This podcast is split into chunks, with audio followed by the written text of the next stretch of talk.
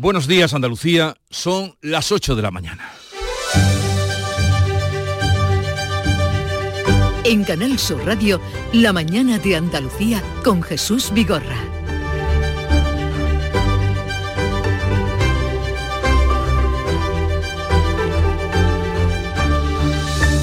Desde hace dos horas está en vigor el alto el fuego de cuatro días pactado por Israel y Hamas. Esta tarde Hamas liberará a los primeros 13 rehenes israelíes. A cambio Israel escarcelará a 39 palestinos. El presidente del gobierno español, Pedro Sánchez, se ha reunido con el primer ministro israelí y con el presidente de la autoridad palestina en su viaje a Oriente Próximo. A las 9 se va a reunir con el presidente egipcio y el secretario general de la Liga Árabe.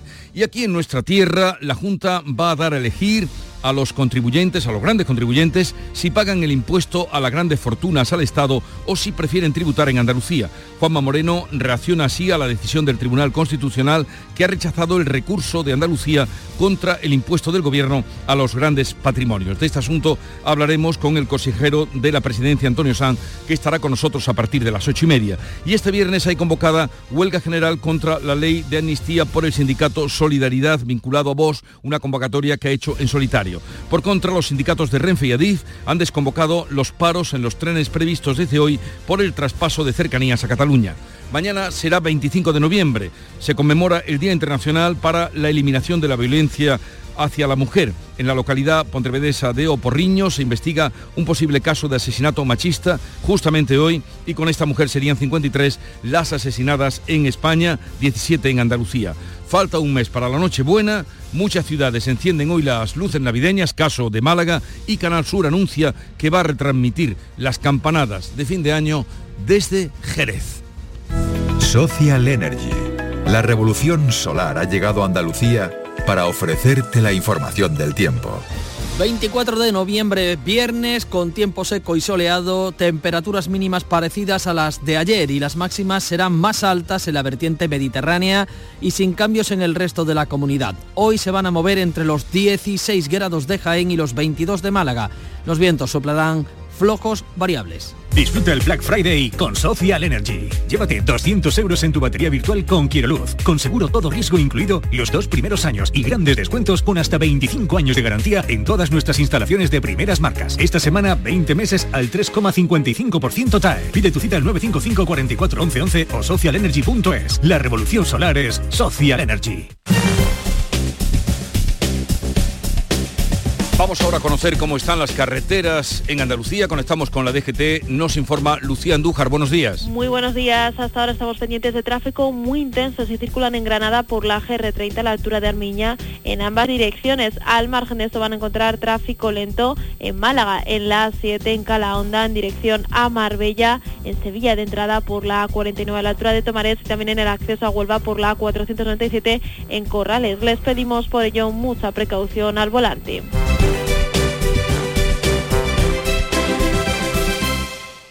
Comemos el viernes, salimos el viernes, quedamos el viernes, vine el viernes, cumple el viernes. Porque todo lo bueno pasa el viernes, este Black Friday podrás ganar hasta 6 millones de euros con el cuponazo de la 11. Además, entra en cuponespecial.es y podrás conseguir fantásticos packs de tecnología, moda o entretenimiento para disfrutar del Black Friday. Descubre por qué todo lo bueno pasa en viernes con el cuponazo Black Friday de la 11. Bases depositados ante notario. A todos los que jugáis a la 11, bien jugado. Juega responsablemente y solo si eres mayor de edad. En Canal Sur Radio, la mañana de Andalucía con Jesús Bigorra. Noticias. Vamos a contarles la actualidad de este día. La Junta va a dar a elegir a los grandes contribuyentes si pagan el impuesto a las grandes fortunas del Estado o si tributan aquí en Andalucía. Porque esta es la respuesta que quiere dar la Junta de Andalucía al rechazo, a la desestimación del recurso que presentó ante el Tribunal Constitucional. Más información, Manuel Pérez Alcázar. La Junta mantendrá bonificado su impuesto para los contribuyentes con patrimonio de hasta 3.700.000 euros. A partir de esa cantidad, dejará que sea el propio contribuyente quien decida si paga el impuesto a las grandes fortunas del Gobierno o si tributa en Andalucía con las deducciones que aplica la comunidad. Es la reacción del presidente de la Junta a la decisión del Tribunal Constitucional que ha rechazado el recurso del Ejecutivo andaluz al impuesto del Gobierno central que anulaba la bonificación andaluza al impuesto sobre el patrimonio patrimonio. En redes sociales, Juanma Moreno se ha comprometido a seguir bajando impuestos en 2024 y dar libertad a los grandes contribuyentes para que sus impuestos se queden en Andalucía. Pues hablando de financiación y recaudación, Cataluña quiere empezar a recaudar ya el 100% de los impuestos como Esquerra Republicana pactó con el PSOE. Andalucía pide que se convoque ya de urgencia el Consejo de Política Fiscal y Financiera. Beatriz Galeano. Cataluña pisa el acelerador para salirse del régimen común de la financiación autonómica que recoge el acuerdo de investidura. El presidente Pere Aragonés avanza que ya preparan su propio modelo. Hemos también encargado la elaboración de una propuesta de una financiación singular para Cataluña que acabe con el déficit fiscal y que uh, pues también permita que Cataluña tenga un modelo propio. La consejera de Hacienda, Carolina España, reclama la convocatoria del Consejo de Política Fiscal y Financiera para abordar de forma multilateral la reforma de la financiación y la quita de deuda prometida a Cataluña. Nosotros lo que queremos es que se convoque el Consejo de Política Fiscal y Financiera y allí, de forma multilateral, con todas las comunidades autónomas y no de forma bilateral, se hable de la reforma del sistema de financiación. La consejera reitera la exigencia de un fondo que compense a las comunidades infrafinanciadas 2.000 millones al año, en el caso de Andalucía, durante el periodo de transición de un sistema a otro. Pues estos son asuntos que trataremos con Antonio San, consejero de la presidencia, a partir de las ocho y media en la mañana de Andalucía. Y a medianoche ha comenzado una huelga general de 24 horas contra la amnistía convocada en solitario por el sindicato Solidaridad. Es un sindicato vinculado a Vox. El lema es frente a la desigualdad, frente a la traición. Esta tarde han convocado una manifestación en Madrid. Los sindicatos mayoritarios dicen que esta huelga es ilegal por basarse en motivos de carácter político.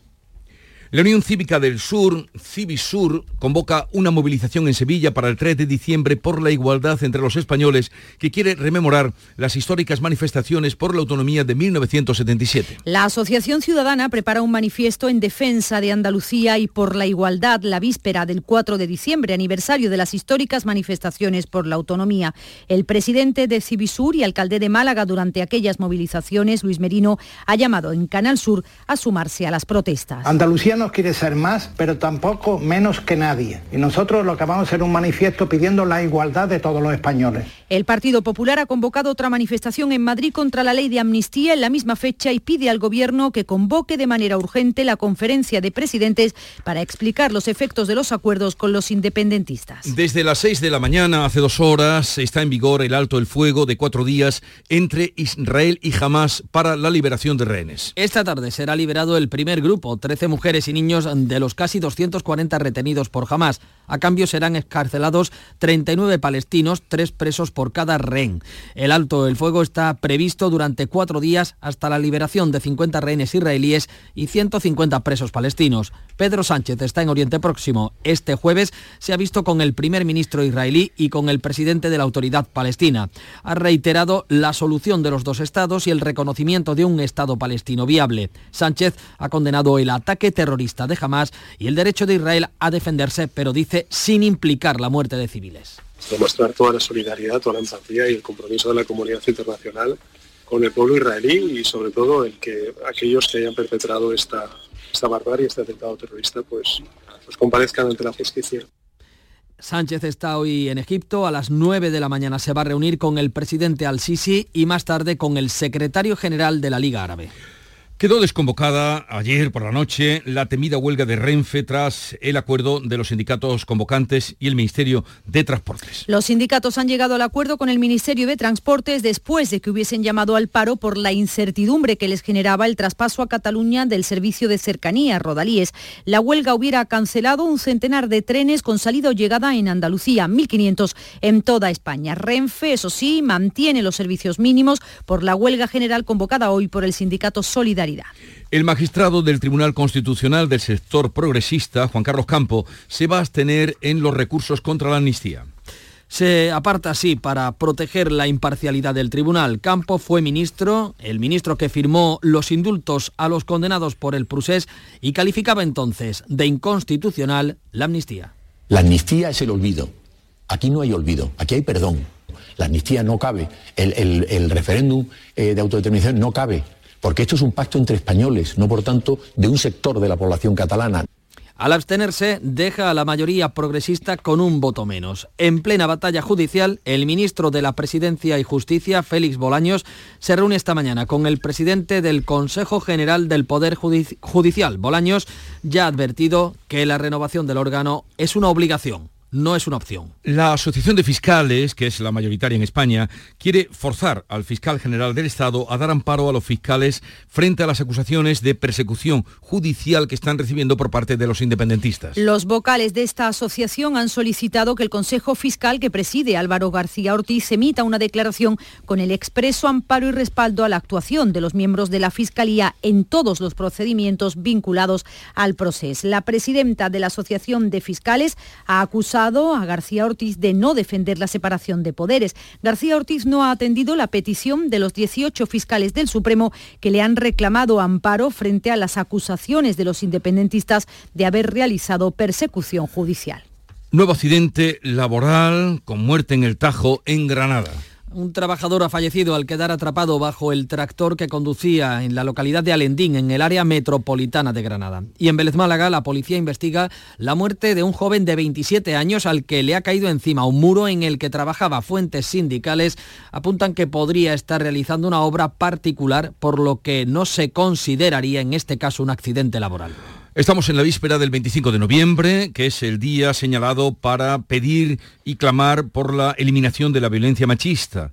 Justamente la policía está investigando en la localidad gallega de Oporriño un nuevo caso de asesinato por violencia de género. Un transportista ha encontrado en la localidad pontevedresa el cuerpo de una mujer tras unos contenedores. La fallecida presenta evidentes signos de violencia y no se descarta el asesinato machista. Con ella serían 53 las mujeres asesinadas en España en lo que va de año, 17 de ellas en Andalucía. Esta medianoche ha comenzado el Black Friday, ya introducido plenamente en nuestro país, con el que arranca la temporada de gran consumo, el trimestre de mayor consumo. Cada andaluz gastará una media de 190 euros en estas super rebajas durante 24 horas. El sector tiene buenas expectativas, pero advierte que van a restar ventas a la campaña de Navidad, la más importante del año. De hecho, las contrataciones por este Black Friday han eh, aminorado, se han aminorado. La Asociación Española de Consumidores estima que el 80% va a comprar en estos días, mientras que en las rebajas solo lo van a hacer el 50% de los andaluces. Es viernes y hablamos de cine porque además de los estrenos que llegan a la cartelera, Canal Sur ha premiado al cineasta Juan Francisco Viruega en el Festival Internacional de Almería, FICAL.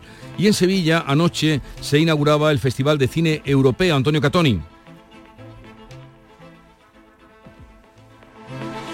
Bien, ahora nos dará cuenta del festival que se inauguraba ayer justamente en el antiguo cuartel de artillería, que solo por ver el edificio que ahora se destina a la cultura como centro Magallanes ya mereció la pena para quienes asistieron anoche a esa inauguración.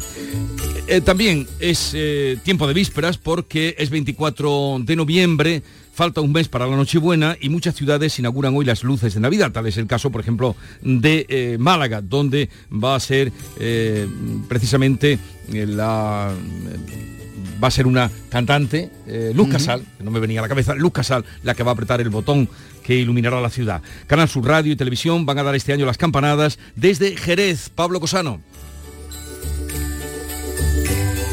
Pues vaya, con vaya como estamos para las fiestas, ¿eh? para celebrar, ahora que llega el momento de celebración. Vamos a Sevilla. el viernes negro, Jesús. Antonio Catoni, inauguración del Festival de Cine, ahora sí. Pues sí, la inauguración que tenía lugar en el del Festival de Cine Europeo en la fábrica de artillería. Eh, ya sabes que es una edición controvertida, eh, reducida, sin palmarés, que se veía desplazada por los Grammys latinos y que finalmente pues, se ha celebrado o se le va a celebrar con un formato diferente. Anoche hubo alfombra roja en artillería y el alcalde José Luisán quiso ratificar su compromiso con el certamen lo hacía así.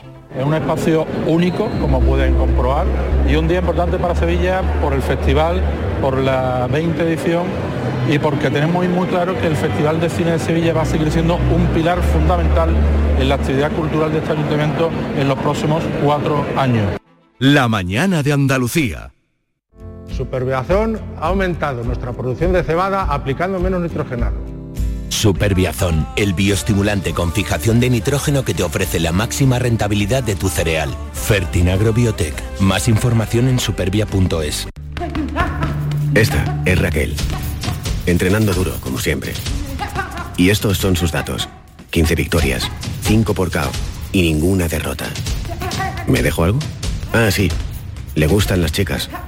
Pero eso, ¿a quién le importa? En el deporte, que lo que importa, importe.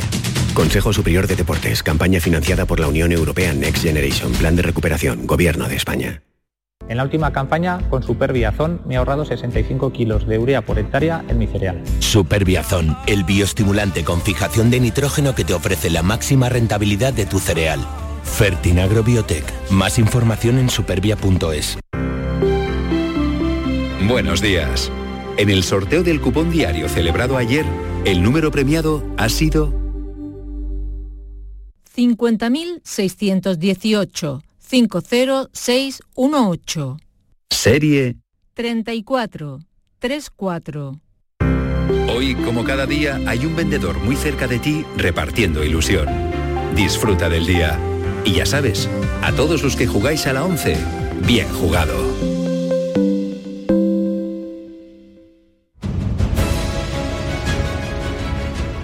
8, 16 minutos de la mañana y vamos en unos minutos a ponerles al tanto de lo más llamativo de este día. Comenzamos, como siempre, tomándole el pulso con Fran López de Paz. ¿Cómo está la tensión? Hoy es viernes, la tensión de los viernes es mucho más saludable, ¿no? Estamos en, en 10.5, bajita, eh, pero en Madrid está un poquito más alta, porque como habéis contado, hoy Bendodo, perdón, Bendodo Bolaños, el superministro Bolaños, se reúne con el Poder Judicial para intentar llegar a un acuerdo para que se renueve. Pero al mismo tiempo Sumar, Jesús Vigorra, anuncia una querella contra vocales del Poder Judicial por impedir la renovación. Fíjate, dos partidos del mismo gobierno van a hacer cada uno una cosa distinta. Se ha conocido porque sale en un confidencial que el PNV es el responsable de que el ministro Escribá tenga ese ministerio tan raro, el ministerio digital. ¿no?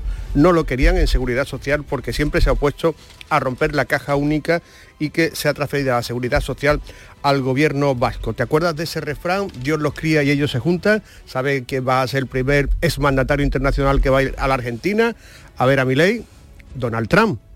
Van a hablar los dos de muchas cosas de pelos, ¿eh? de pelos, porque los dos tienen cabelleras así un poco regulares y eh, tú sabes que al final de todo siempre hay una fiesta. Este domingo una fiesta del PSOE en Madrid, se anuncia una fiesta meeting, aunque no hay elecciones a la vista, con baile al final. Estamos en fin de semana, hay que relajarse. Desde luego que sí. Vamos ahora a lo más destacado que Nuria Durán ha encontrado en lo publicado este día en el ámbito nacional, Nuria. Hemos encontrado lo que nos ocurre a todos. Black Friday, el 36% de la ropa que se compra no se usa. Lo leemos hoy en La Razón. Repartidores que van dos o tres veces al mismo domicilio para entregar un paquete, el de ida, el de vuelta, lo devuelvo, no me gusta, embalajes excesivos, productos que en la mitad de los casos se devuelven, que terminan en el vertedero. Fíjate en los datos. Eh, las almohadillas de aire de los paquetes, esas que nos jugaba, eh, nos gustaba jugar cuando éramos pequeños, darían la vuelta a la Tierra 500 veces. El 73% de los españoles reconoce haber hecho compras online por impulso. En el caso de los jóvenes, 9 de cada 10. Y va a aumentar un 36% el número de vehículos de entrega en 2030 con el consiguiente aumento de emisiones. ¿Qué hemos encontrado en el ámbito internacional? Manuel Pérez Alcázar. Pues estamos pendientes de conocer eh, cómo eh, transcurre ese intercambio de rehenes por prisioneros en eh, Oriente Próximo, donde se ha iniciado el alto el fuego a las 6 de la mañana. En Dublín, en Irlanda, ha habido violentas protestas. 200 radicales de extrema derecha han causado disturbios después del apuñalamiento a mediodía de cuatro personas a las puertas de un colegio. Y ojo que en Países Bajos, el nuevo primer ministro, si consigue formar gobierno, el ultraderechista podría poner en cuestión la llegada de fondos europeos a países como España. Vamos a conocer la clave económica del día que nos trae Paco Ramón. Más bien laboral, la leemos hoy en cinco días. Dice el Tribunal Superior de Justicia de Madrid que avala las empresas que utilicen Google Maps para calcular el tiempo de desplazamiento de un empleado, por ejemplo, al médico durante su jornada laboral. En una sentencia del pasado 20 de octubre, el superior madrileño dio su visto bueno a la decisión de una compañía de usar esta herramienta de GPS para gestionar estos permisos. Y la noticia deportiva, Nuria Gaciño. El Granada abre esta noche a las 9 la decimocuarta jornada en primera, visita al Alavés sin margen de error y con la importante ausencia del sancionado Brian Zaragoza. Más fútbol a las 9 y media de la mañana, la sub-17 disputa los cuartos de final del Mundial ante Alemania y del fútbol al tenis. Primera semifinal esta tarde de la Copa Davis en Málaga, Australia-Finlandia, mañana Italia-Serbia. Son las 8.20 minutos de la mañana, tiempo ahora para la información local. Atentos. En la mañana de Andalucía de Canal Sur Radio, las noticias de Sevilla con Antonio Catoni. Buenos días, actos por el Día de la Eliminación de la Violencia contra la Mujer. A las 11 va a partir la marcha convocada por comisiones obreras desde su sede en la Avenida Bueno Monreal hasta el puente de Triana. Se van a leer manifiestos esta mañana en todos los municipios de la provincia.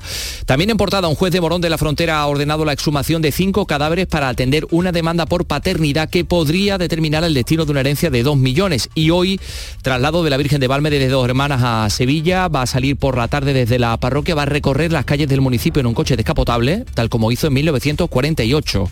Canal Sur Mediodía Sevilla, hoy a las 12, con este motivo, por ese motivo, desde Dos Hermanas. Vamos a conocer la situación del tráfico a esta hora, eh, pendientes de un accidente. Isabel Campos, buenos días, ¿qué datos tenemos? Buenos días, pues efectivamente se ha producido un accidente en la ronda urbana norte, a la altura del puente del Alamillo. La policía está en la zona y recomienda que se utilicen rutas alternativas. Por las demás en la ciudad hay también tráfico intenso en la avenida de Andalucía, en Blas Infante, en Cardenal y Hyundai, en Juan Pablo II, en La Paz y en el Puente de las Delicias de entrada. Y ya también un kilómetro de retención en el nudo de la Gota de Leche, sentido Ronda Urbana Norte, otro kilómetro en el Puente del Centenario, sentido Huelva. Y el tiempo, a un mes para la Nochebuena, se nota la bajada de las temperaturas, aunque las máximas siguen prácticamente sin cambios. Vamos a alcanzar 18 grados en Morón, 19 en Écija, 20 en Lebrija y Sevilla, donde ahora tenemos 6 grados. Enseguida desarrollamos estos y otros asuntos. Realiza Marcos Barón.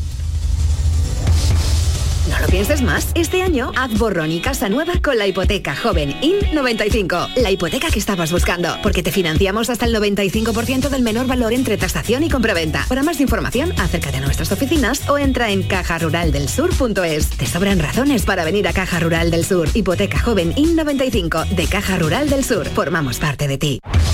En Canal Sur Radio, las noticias de Sevilla. Se adelantan a hoy viernes los actos por el Día de la Eliminación de la Violencia contra la Mujer. A las 10 va a tener lugar la lectura de la declaración institucional eh, del Instituto Andaluz de la Mujer en el Centro Provincial de la Mujer en Sevilla, en la calle Alfonso XII. Una hora después, a las 12, prevista la salida de la marcha convocada por comisiones obreras desde la avenida Bueno Monreal, la sede del sindicato, hasta el puente Betriana, donde se va a llevar a cabo una representación en homenaje a las mujeres asesinadas. UGT ha convocado la manifestación para el día de mañana. Este jueves tenía lugar una inauguración en su sede de una figura conmemorativa y se denunciaba que la mitad de las mujeres han sufrido algún tipo de violencia en su entorno laboral. Así lo decía Purigil de UGT. Eh, las bromas sexuales, los tocamientos, las insinuaciones y luego por razón de sexo, cuando una mujer se queda embarazada y te despiden o no te promocionan en el puesto de trabajo y le dan el cargo a, otra, a un hombre porque creen que él no va a tener problemas con sus hijos, no te dan un puesto de trabajo porque creen que tú no estás cualificada aunque tengas mejores, mejor expediente. A las 11 eh, se va a leer el manifiesto en Alcalá de Guadaira, a las 11 y media en Tomares se lleva también a cabo un acto simbólico y a mediodía Jardines del Cristina harán lo propio los representantes del Partido Popular de Sevilla. Eso está hoy en agenda. Más cosas. Un juez de Morón de la Frontera ha ordenado la sumación de los cadáveres de cinco miembros de una misma familia para atender una demanda por paternidad. Pilar González, buenos días. Buenos días. En juego hay una herencia de dos millones de euros. El abogado del demandante, Fernando Osuna, ha explicado que el proceso se puso en marcha hace 10 años. En este periodo ha habido un recurso de los familiares y una sumación fallida, ya que los restos analizados eran de una mujer, algo debido a un problema administrativo del cementerio. Las pruebas de ADN practicadas a los restos de las cinco personas deben determinar quién es el padre del demandante. El abogado reconoce que se trata de un caso nada común. Lo peculiar del caso, la rareza es que normalmente nunca ha habido eh, sumaciones de, tanta, de tantos cuerpos y en este caso, pues sí, el juez mm, ha dicho que la única forma de aclarar esto es hacer la comparativa, la comparación de ADN con esos cinco cadáveres que hay. Y les contamos también que la Fiscalía de Sevilla pide 323 años de cárcel para un entrenador de fútbol acusado de agresión sexual y pornografía. Víctimas, medio centenar, todo menores de edad, a los que entrenaba en diferentes clubes de la ciudad. Se hacía pasar por una chica a través de un perfil falso para pedirle fotos y vídeos sexuales. 8 y 25. ¡Ho, ho, ho! ¡Feliz Blackidad! En el Black Friday de Sevilla Fashion Outlet ya se siente la Navidad. Aprovecha para hacer tus compras a precios muy black. Ven, adelántate y consigue tus regalos en el Black Friday de Sevilla Fashion Outlet hasta el 27 de noviembre. ¡Ho, ho, ho! ¿Juega tu equipo? No dejes que el tráfico te meta ni un gol. Que la gran parada del partido de hoy sea la de Tusam. Deja el coche en el banquillo y ve el partido con Tusam. Tusam, el mejor refuerzo de la temporada para tu equipo. Tusam, Ayuntamiento de Sevilla. En Canal Sur Radio, las noticias de Sevilla. Una semana después de los Grammy Latinos, el presentador de Univisión, Raúl de Molina, rectificaba el comentario sobre los sevillanos que hicieron. Los presentadores aludieron al tópico de los sevillanos que trabajan poco y ahora dicen esto. Un concejal tomó esto de mala manera y empezó a hablar mal de nosotros diciendo que habíamos hablado mal de Sevilla y dijo que nosotros habíamos dicho que no se trabajaba en Sevilla. Eso es completamente incierto y lo que dijimos era, es una ciudad donde la gente viene aquí y parece que estás de fiesta el año entero. Y eso, y saben vivir, porque en Sevilla saben vivir bien. Los Grammys latinos, que por cierto tuvieron como consecuencia el, desplazamiento de la edición del Festival de Cine Europeo de Sevilla. Tenía lugar anoche la gala inaugural, la alfombra roja, en la Real Fábrica de Artillería, con nombres como eh, los de Antonio Saura, Laura Hochman o Mariano Peña, eh, que desfilaban por eh, esta fábrica de artillería, donde el alcalde ratificaba su compromiso con el certamen.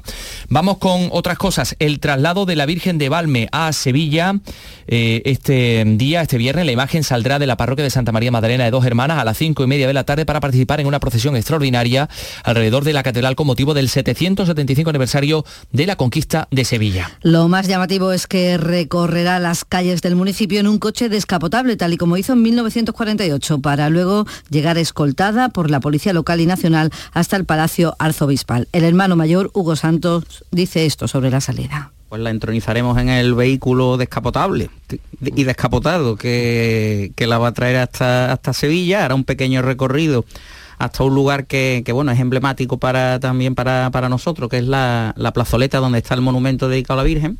Ahí se hará una despedida, se cubrirá el coche y en el mismo vehículo pues llegará hasta el Palacio Arzobispal. Allí en el Palacio Arzobispal se trasladará la imagen fernandina a unas andas y entrará en la catedral sobre las siete y media de la tarde. Ya el sábado la Virgen de Valme saldrá en procesión en su paso a partir de las 5 de la tarde. Eso será el sábado. El domingo la Virgen del Patrocinio de la Hermandad del Cachorro saldrá en procesión extraordinaria. Eh, se pasaba a las 4 de la tarde, visitará las parroquias de Santana, San Jacinto y la O y las capillas de los marineros y la Estrella. Les contamos también que el Palacio de Exposiciones y Congresos acoge esta mañana los actos de con motivo del Día de la Policía Local. Primero habrá un desfile en la explanada exterior de Fibes y en torno al mediodía un acto en el auditorio en el que el alcalde José Luis Sanz hará entrega de condecoraciones a los agentes que van a ser reconocidos este año. También estará presente el consejero de la presidencia, Antonio Sanz. Y eh, sepan que eh, la Guardia Civil instruye diligencias por la muerte de un niño de seis años, eh, fallecido tras caer a la piscina familiar en una finca en Lora del Río. Todo señala un desgraciado accidente cuando el menor jugaba con su bicicleta y cayó al agua. Los padres pudieron rescatarlo, llegaba con vida al centro de salud, donde nada pudieron hacer por eh, salvarle la vida, como nos contaba el eh, alcalde de Lora. Por otra parte, también les contamos que ha ingresado en prisión un hombre por robar a mujeres de avanzada edad en Utrera, un ladrón muy violento que agredía a sus víctimas. 8 y 28 minutos de la mañana, vamos con la información deportiva. Nuregaciño, ¿qué tal? Buenos días. Muy buenos días, vuelve la liga este fin de semana con la disputa de la decimocuarta jornada en primera, donde Betis y Sevilla juegan el domingo. El conjunto de Nervión visita a Noeta a las 4 y cuarto para medirse a la Real Sociedad. Lo hará sin los lesionados Suso y Eric Lamela y con la obligación de ganar para alejarse del descenso. El Betis juega en casa, a las 9 recibe Las Palmas con la duda de Ruiz Silva en la portería y pendiente de la evolución de Isco, que ayer se retiraba antes de tiempo del entrenamiento por culpa de un problema gástrico. Y mañana en la Liga Femenina de Fútbol, Derby Sevillano, Sevilla Betis a las 8 y media. Gracias, Nure Gaciño. Buen viernes. Eh, bueno, pues vámonos con con música porque la Hermandad de la Estrella inicia los actos que ha eh, preparado con motivo del 25 aniversario de la coronación canónica de la Virgen, con un festival flamenco que va a tener lugar hoy en Fibes. Ricardo Miño, Nano de Jerez, Cristina Hoyos o Alba Molina, quien escuchamos. como rosa de los vientos, este amor codificado. Los beneficios se destinarán al Centro Infantil Virgen de la Estrella. Tenemos 6 grados de temperatura en Sevilla Capital.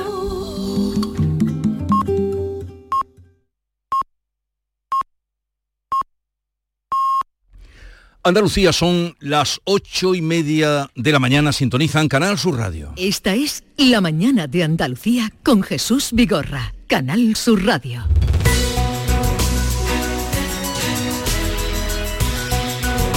Y como les habíamos anunciado, hoy nos visita Antonio Sanz, consejero de la Presidencia Interior, Diálogo Social y Simplificación Administrativa. Señor consejero Antonio Sanz, buenos días, bienvenido. Muy buenos días, bien hallado, como siempre.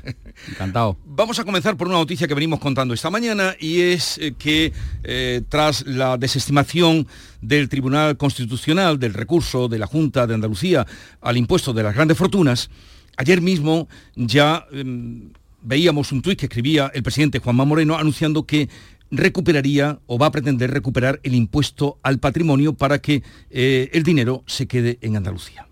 ¿Qué nos puede decir de este asunto? nosotros respetamos la decisión del, del Tribunal Constitucional, pero no cabe duda que esta ha sido una ley contra Andalucía, una ley que viene de la mano del gobierno de Sánchez en su obsesión contra Andalucía y que quería y quiere poner freno a una adaptación que hemos hecho a toda Europa. Hoy no hay un país en Europa que tenga el impuesto de patrimonio.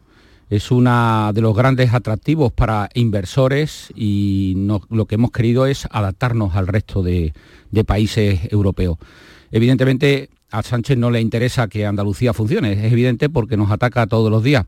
Por tanto, a raíz de esta decisión del, Tribunal Constitucional, lo que el Gobierno de Andalucía va a dar opción a que los, grandes contribuyentes eh, decidan si quieren pagar su impuesto en nuestra comunidad autónoma o que lo recaude el Estado. Y desde luego mm, creo que nuestro compromiso y lo que manifestaba ayer el presidente es que eh, tenemos que seguir bajando impuestos. Andalucía ha pasado de ser la comunidad donde más impuestos se pagaban de España a la segunda comunidad autónoma donde menos impuestos se pagan. Y desde luego, en ese sentido, bueno, pues los contribuyentes con esa cuantía inferior eh, de menos de 3,7 millones de euros eh, van a seguir bonificados al 100% en cuanto al impuesto de patrimonio en Andalucía. Ese es el compromiso del presidente de la Junta de Andalucía y los que declaren más de 3,7 millones de euros de patrimonio, lo que podrán decidir es si tributan en Andalucía o a nivel nacional. Pero eso, ¿cuándo podría estar? Porque supongo que habrá que eh, hacer un trámite, eh, no sé si... Bueno, a raíz de la decisión ya la consejera de, de Hacienda y tras el anuncio del presidente, lógicamente tenemos que desarrollar la, iniciativa normativa correspondiente que en todo caso todos los contribuyentes que declaran actualmente el impuesto de patrimonio por un importe de menos de 3,7 eh, millones de euros que están bonificados ya por la normativa nuestra, eh, van a poderlo seguir haciendo. Y la, la iniciativa que se planteaba ayer es mm, para plantear que puedan decidir tributar en Andalucía los de más de 3,7 millones de, de euros de patrimonio. En todo caso, mire, lo importante es que no nos puede ocurrir como, como viene pasando, ¿no? que grandes inversiones piensan en venirse aquí y tienen Portugal con, con el impuesto de patrimonio que no existe y evidentemente otros países que al final los inversores deciden y, y deciden con las mejores garantías y nosotros queremos competir con los mejores y eso significa que tenemos que tener menos impuestos y una simplificación administrativa fundamental que estamos también desarrollando. Andalucía no solo queremos que sea el sitio mejor para vivir, que eso es evidente, sino estamos construyendo una Andalucía que sea el mejor sitio para invertir. Pero, in- insisto, esa opción de tributar eh, por el, impuesto que eh, el gobierno ha instalado o tributar aquí en Andalucía, ¿cuándo podría estar? ¿En el año 25, en el año 24? Bueno, dejaremos que la consejera de, Hacienda desarrolle, evidentemente nosotros ponemos en marcha todo a raíz de esta decisión, que por cierto, eh, seguimos considerando que el Gobierno de la Nación lo que ha hecho es un atentado a la autonomía financiera y es un peligro, porque además todo lo que eh, se traslada desde el Tribunal Constitucional es una jurisprudencia que lo que pone en peligro es nuestra capacidad fiscal y puede intervenir sobre otros, otras capacidades que tenemos eh, desde el punto de vista de, eh, de, impuestos desde Andalucía, donde precisamente lo que hemos hecho es bajar impuestos, pero bajar impuestos recaudando más además y generando unos ingresos que, sin duda alguna, bueno, pues eh, son muy importantes para nuestra comunidad autónoma porque han provocado un incentivo a la inversión.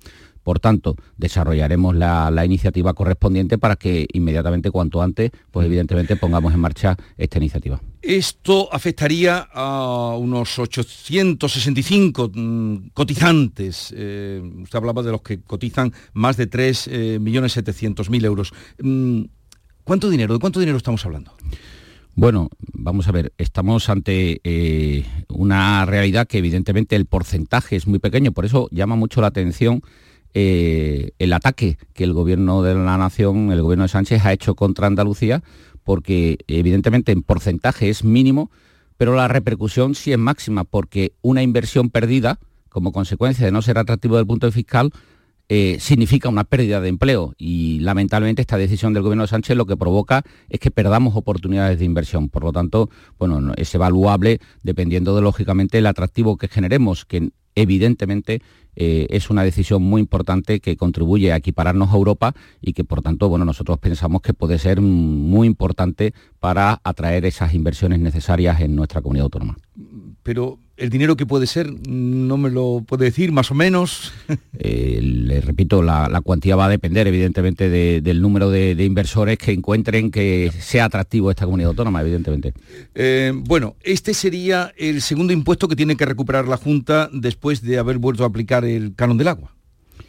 Bueno, eh, nosotros advertimos que el canon del agua íbamos a, tomar una decisión de un año para que lógicamente hiciéramos frente a una situación económica eh, complicada. Después de que el canon del agua, además, no se hubiera invertido en, Andalucía durante la época de, la época del Partido Socialista, que se recaudó.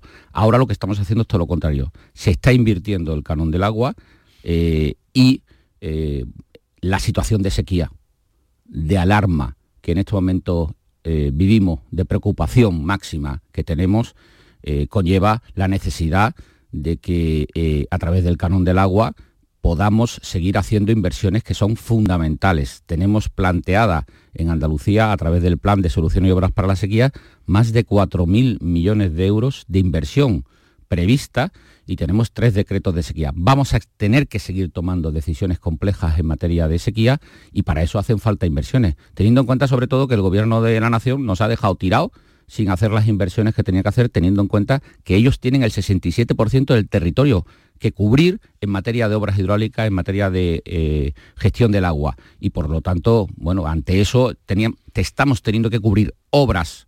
De hecho, hemos cubierto más de casi 70 obras eh, del Gobierno de la Nación que tenían que haber hecho ellos, que la estamos cubriendo nosotros. Por lo tanto, lo que hacen falta es recursos, evidentemente, para hacer frente a todas las necesidades. Y yo creo que en ese sentido, eh, como no hemos, no hemos eh, ocultado esta cuestión, porque dijimos que un año iba a suspenderse, no iba a suprimirse, sino suspenderse y ahora lo que recuperamos es evidentemente la capacidad de poder seguir invirtiendo en, mejorar las infraestructuras hidráulicas de Andalucía que son tan imprescindibles, tan necesarias ante una situación de alarma como la que hoy vivimos. Estamos hablando con el consejero de la presidencia, Antonio Sanz. Le pregunta también Manuel Pérez Alcázar, editor de La Mañana de Andalucía. Buenos días, consejero. Eh, la decisión del Tribunal Constitucional, que ya la anticipó con el recurso de la Comunidad de Madrid, ha tenido distintas respuestas, ¿no? Porque el Gobierno de Madrid sí que adelantaba que iba a recuperar el impuesto de patrimonio para que ese dinero cotizado quedase en la Comunidad de Madrid, pero parece que el Gobierno andaluz lo que da es la opción al contribuyente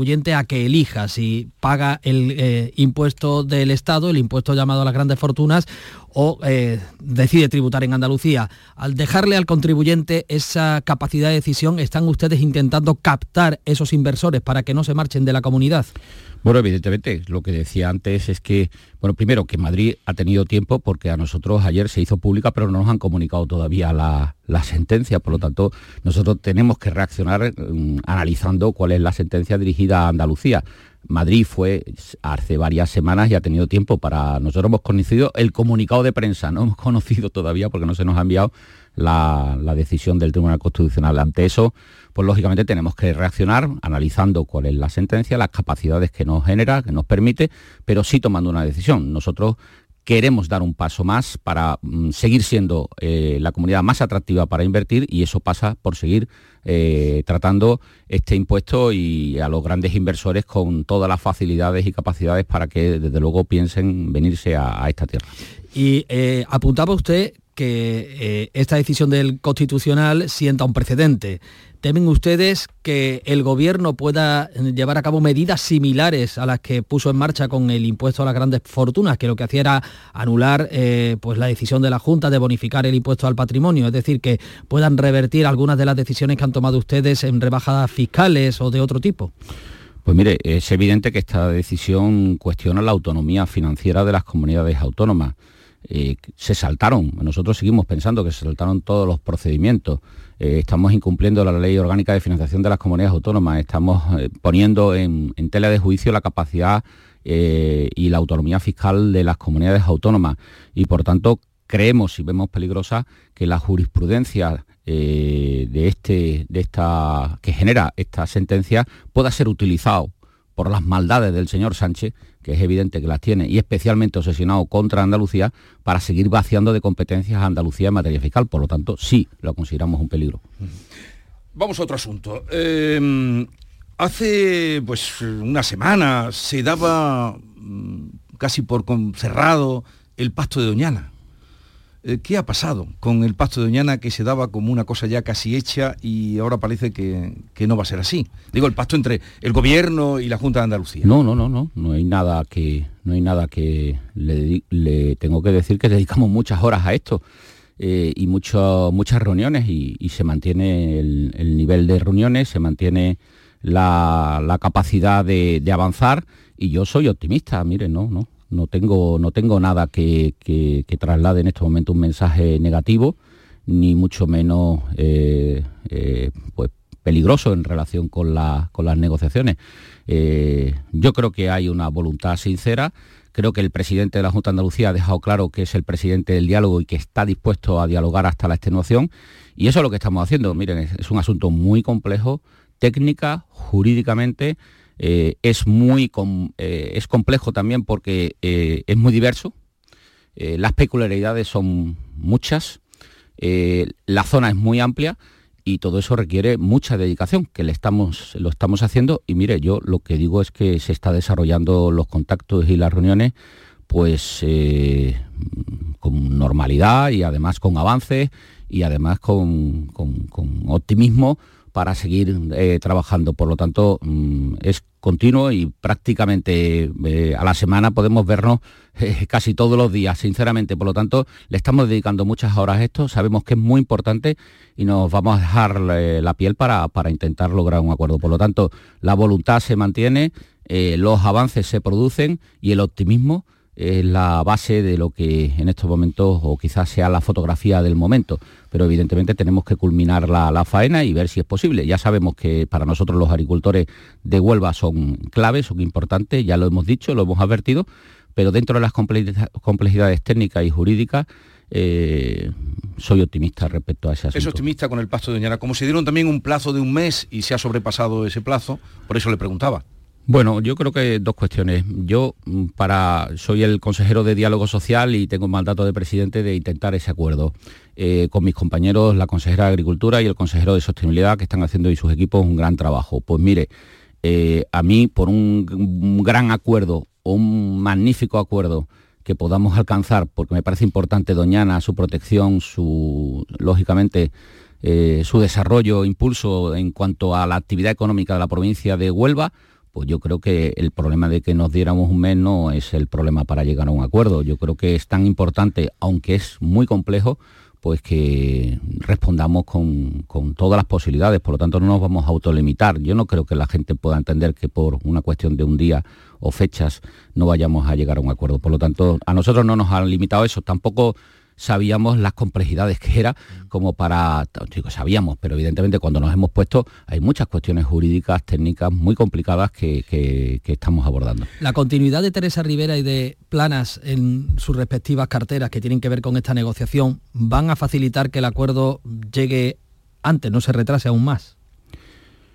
Bueno, eh, imagínese, pues, yo no, me meto en los nombramientos del presidente Sánchez, lo que sí digo es que, hombre, que por lo menos mantiene los interlocutores.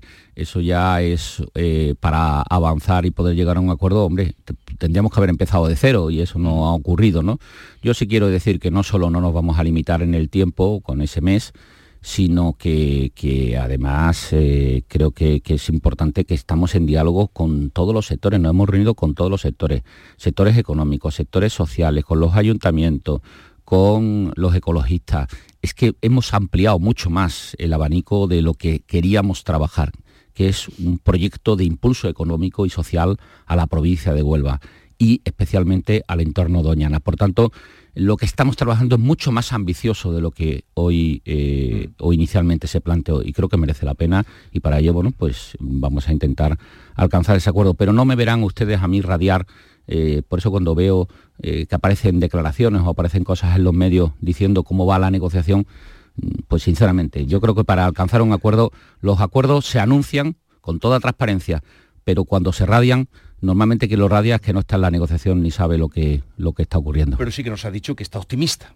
Sí, Eso soy optimista. Lo ha dicho por dos veces. Bien, vamos con otro asunto que depende también de su consejería. La ley de Andalucía Digital que usted anunció precisamente eh, asistió en este congreso, primer congreso que se ha celebrado de inteligencia em, digital que se ha celebrado en Sevilla. Y usted ha anunciado la nueva ley, mm, además que estará pronto, la nueva ley de Andalucía Digital. ¿Qué va a ser eso? ¿Qué va a suponer? Pues mire, lo voy a decir el- lo más claro posible. Eh, la vida o es digital o ya no es. Y lo que se trata es de aprovechar las oportunidades de la vida digital para mejorar la vida de las personas. ¿Y cómo se puede hacer eso? Pues nos hace falta un, ámbito normativo, una ley que nos dé amparo y fortaleza para mm, transformar Andalucía, modernizar Andalucía hacia la, vi- hacia la vida digital. Eso pasa por plantear planes de capacitación digital para que nadie se quede atrás. Lo estamos haciendo. Vamos a invertir 184 millones en un plan de capacitación digital donde eh, se viva donde se viva. Se tenga la edad que se tenga o se tenga los recursos que se tenga, nosotros queremos que Andalucía esté preparada en competencias digitales para abordar la vida digital. Y eso ya lo estamos haciendo. La inteligencia artificial, sí o sí, estamos ante una cuarta revolución industrial. Yo sé que las revoluciones industriales siempre han traído temores, miedos, eh, complejidades, incluso legales, pero la inteligencia artificial hoy es un beneficio a la sociedad, lógicamente con las cautelas legales, morales, éticas necesarias, pero la inteligencia artificial no sustituye a nadie, es el mejor copiloto que podemos tener para el desarrollo del aprovechamiento de las nuevas tecnologías para tantas cosas, por ejemplo, para la salud. Nosotros ya en Andalucía estamos aplicando 46 casos prácticos de inteligencia artificial, de manera muy importante en la salud, de manera muy importante en la educación, de manera muy importante en el turismo, de manera muy importante también en la propia administración. Tenemos una unidad de automatización inteligente que hoy permite que muchos de los procesos, eh, en vez de tardarse un año y medio, se tarden 40 días. Eh, hoy nos comunicamos ante el ciudadano y vamos a proyectar un asistente virtual único donde poder comunicarnos con el ciudadano de una manera donde le ofreceremos todos los servicios y nos adelantaremos a ellos. Pero es que, por ejemplo, en los incendios forestales estamos trabajando en la detección precoz de incendios forestales. Es que eh, en materia eh, agrícola hemos elevado un nanosatélite para trabajar sobre la proyección de los futuros cultivos y proyectar, lógicamente, la evolución de, de esos cultivos. Es que en los puertos estamos trabajando en la logística portuaria inteligente, pero es que estamos aplicando la inteligencia artificial en el mundo del deporte, en el mundo del entretenimiento, en el mundo de la cultura, y todo eso con claras mejoras en la vida de los ciudadanos. Y por lo tanto, mm, quedarnos atrás, no tener una norma que ampare todo eso es un error, como también lo es en materia de ciberseguridad, donde hemos dado un paso de gigante, teniendo en este momento en Andalucía, y lo inauguró el presidente de la Junta de Andalucía, el mayor centro y el más importante centro de ciberseguridad de una comunidad autónoma en España para trabajar en protección, en seguridad, frente a riesgos que evidentemente eh, hoy existen. A más vida digital, más riesgo. Y por lo tanto también Andalucía se prepara en materia de ciberseguridad, pero también en materia de emprendimiento digital. Queremos dar cobertura legal a través de esta ley a lo que tiene que ser el proceso de adaptación de las empresas a la vida digital. Claro, eso para las grandes empresas no es un problema, pero imagínese una pequeña media empresa, imagínese un autónomo, imagínese un comerciante adaptar su vida a la transformación digital, a la revolución digital. Y todo eso es lo que nosotros queremos acompañar. Emprendimiento digital, capacitación digital, también las infraestructuras digitales. Pronto vamos a editar la estrategia cloud. También eh, el gobierno del dato. Hoy el dato, el Big Data, es parte esencial también de la propia inteligencia artificial y nosotros vamos a poner en marcha un centro de procesamiento de datos nuevo en Andalucía, donde vamos a mejorar nuestras capacidades de gestionar el dato y con eso poder ofrecer mejores servicios a la ciudadanía. Y vamos a trabajar por tener una administración digital 100% de aquí al 2030 para que todas las capacidades que hoy nos ofrecen las nuevas tecnologías sean aprovechadas para que el ciudadano eh, reciba mejores servicios públicos por mm. parte de la Junta de Andalucía. Por lo tanto, es una verdadera revolución industrial, perdón, revolución eh, digital que Andalucía ha perdido muchos trenes en la historia. Esta vez no solo no va a perder el tren, sino que vamos y estamos siendo la locomotora de la transformación digital en España. ¿Y esa ley quisiera sacarla el año que viene? El objetivo es que tengamos un primer texto de, la ley a principio, en el primer trimestre del año. Eso va, va a ponernos en la vanguardia en España en normativa en materia digital, pero también teniendo en cuenta que, mire, eh, estamos haciendo la mayor inversión en materia de revolución digital de, España porque queremos que Andalucía esta vez sea la locomotora de esa revolución digital y sobre todo que aprovechemos eh, eh, en todos los sectores y para los ciudadanos, pero también para las empresas, mm. también en materia de investigación, también con las universidades. Necesitamos impulsar los estudios. hoy hay demanda de, empleo. Hoy las empresas se, se, vienen a Andalucía y se instalan en Andalucía para trabajar para todo el mundo. La semana que viene inaugura Google el mayor centro de ciberseguridad donde se va a trabajar en ciberseguridad para todo el mundo y se instala aquí en Andalucía. Todas esas empresas que vienen, grandes empresas que trabajan para todo el mundo y lo hacen desde Andalucía, necesitan personal. Ya estamos poniendo en marcha eh, eh, grados universitarios en materia de ciberseguridad, grados universitarios en materia de inteligencia artificial. La formación profesional dual tiene que estar dirigida hacia estos sectores tecnológicos y todo eso es lo que va a dar amparo la ley digital de Andalucía que vamos a aprobar, vamos a impulsar y poner en un primer texto a desarrollo en el primer trimestre del año que viene. A ver, se nos acaba el tiempo, pero no quería dejar de preguntar. La semana que viene tenemos debate del estado de la comunidad. ¿Qué espera que salga de este importante pleno en el Parlamento andaluz? Eh, hay temas eh, de interés nacional que seguramente van a salpicar este debate de manera inevitable. Bueno, pues evidentemente, eh, por supuesto, aparte de hacer balance de la, gestión de, Andalucía, tenemos un momento muy importante donde eh, el debate del Estado de la Comunidad tiene que versar también sobre la defensa de Andalucía. La defensa de Andalucía frente a los ataques que provocan con nuestra tierra eh, los pactos alcanzados por, por Sánchez y el independentismo eh, eh, radical de, de, Puigdemont y eso significa que de nuevo estemos ante un debate de comunidades de primera, comunidades de segunda, eh, que estemos ante privilegios en materia de financiación, que estemos ante privilegios en condonación de deuda, que estemos ante privilegios en la financiación de la dependencia. Mire, Andalucía es tan histórica como Cataluña, como País Vasco y no merecemos ser menos. Por lo tanto, este debate del Estado de la Comunidad tiene que ser también una defensa de Andalucía, aparte de un impulso lógico en la gestión que el presidente de la Junta de Andalucía va a desarrollar con nuevas propuestas de gestión de gobierno. En el debate del Estado de la Comunidad, que va a ser la semana que viene, indudablemente un tema candente que va a estar serán las listas de espera, eh, consejero. ¿Qué tienen ustedes pensado para responder o, qué plan tienen de choque para salir de la situación en la que estamos? Pues sí, evidentemente, eh, aunque se han logrado avances importantes, teniendo en cuenta que nos encontramos 500.000 eh, pacientes en lista de espera que estaban ocultos, estaban en el cajón, todo eso nos ha repercutido en que desde el punto de vista de, por ejemplo, las listas para consultas, sí hayamos logrado reducir un 7% esas listas de espera, pero sin embargo, en cuanto a las intervenciones quirúrgicas, todavía no hayamos logrado que bajen. Para eso estamos poniendo planes de choque de, todo tipo. Entre el 2022 y el 2023, eh, las horas extras se han incrementado de manera muy significativa para las intervenciones quirúrgicas. De hecho, eh, bueno, eh, en el año 23 las horas extras han aumentado un 8,69%. La previsión es llegar a 2,5 millones de horas extras cuando finalice el año y también en cuanto a la continuidad asistencial que le estamos ofreciendo a los médicos para que puedan desarrollar actividad más allá de su jornada de trabajo. Pero además también las operaciones los fines de semana. Necesitamos médicos y por tanto eh, también eso es un déficit. Pero estamos poniendo en marcha iniciativas de acuerdo marco, estamos desarrollando planes de choque que nos permitan reducir. Yo confío que esto dé resultados y desde luego, bueno, pues eh, evidentemente es un problema, no lo ocultamos, pero sí estamos poniendo, no estamos con los brazos cruzados, sino todo lo contrario, estamos poniendo todo lo que esté en nuestros, nuestros medios para reducir y confiamos que así pues, se produzca en las próximas fechas. Como consejero de diálogo social, una última pregunta ya. Entre, eh, hablo del salario mínimo interprofesional del que se está hablando estos días. La patronal propone 1.112 eh, euros para el año que viene, el gobierno 1.120, los sindicatos 1.200. ¿Usted con cuál de estas tres cantidades estaría Mire, yo, como o, cree que sería más justo. Como consejero del diálogo social, lo que estoy de acuerdo es que eh, se dialogue y se acuerde. Fíjese, lo que no se puede es imponer, imponer a las empresas eh, decisiones que afectan claramente a la productividad, que afectan claramente al empleo.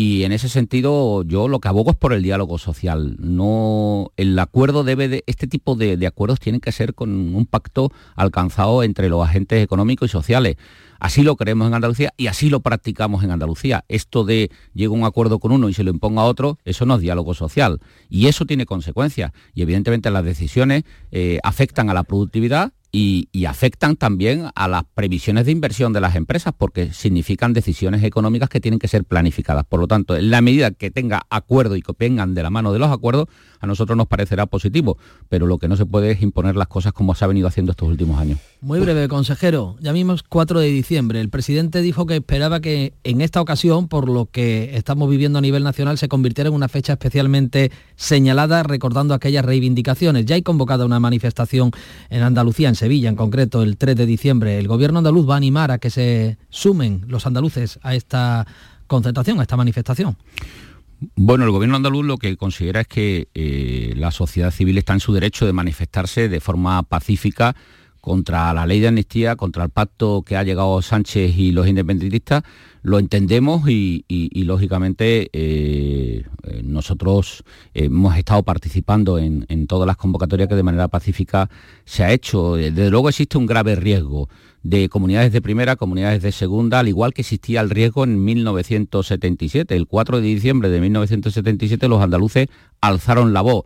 Logramos establecer el estado de las autonomías que hoy conocemos. Logramos que Andalucía fuera una comunidad histórica y que no existieran dos ligas. Y ese es el riesgo que hoy tenemos de nuevo. Por lo tanto, ahora existe ese riesgo de retroceso, esa, mm, podemos perder lo conquistado y Andalucía, desde luego, yo entiendo que no puede ni permanecer callada ni puede permanecer pasiva ante esta agresión y este ataque que perjudica gravemente a Andalucía y que nos pretende otra vez situar en comunidades de tercera frente a los que tienen los privilegios. Yo creo que esa reacción me parece lógica y me parece acertada desde la perspectiva de la sociedad civil, porque la sociedad civil en el, eh, aquel 4 de diciembre salió a la calle de manera masiva y por tanto yo comprendo que este próximo 4 de diciembre, aunque sea el 3, que es domingo, eh, se movilice la sociedad civil, me parece, me parece lógico. Pues aquí terminamos. Antonio San, consejero de la Presidencia, Interior, Diálogo Social y Simplificación Administrativa. Eh, gracias por la visita. Un placer. Hasta la próxima. ¿Dónde va ahora? Hasta pronto, pues inauguro una jornada de ciberseguridad. De ciberseguridad. pues que vaya bien y buen fin de semana.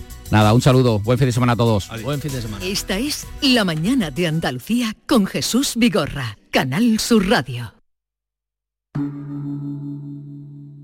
Montepío, ¿en qué podemos ayudarle? Me acaban de sancionar y creo que tendré que realizar el curso de recuperación de puntos. No se preocupe, lo tiene cubierto. Nos encargaremos de todo. Compañía con más de un siglo de experiencia. Visite montepíoconductores.com. Montepío, lo tiene cubierto.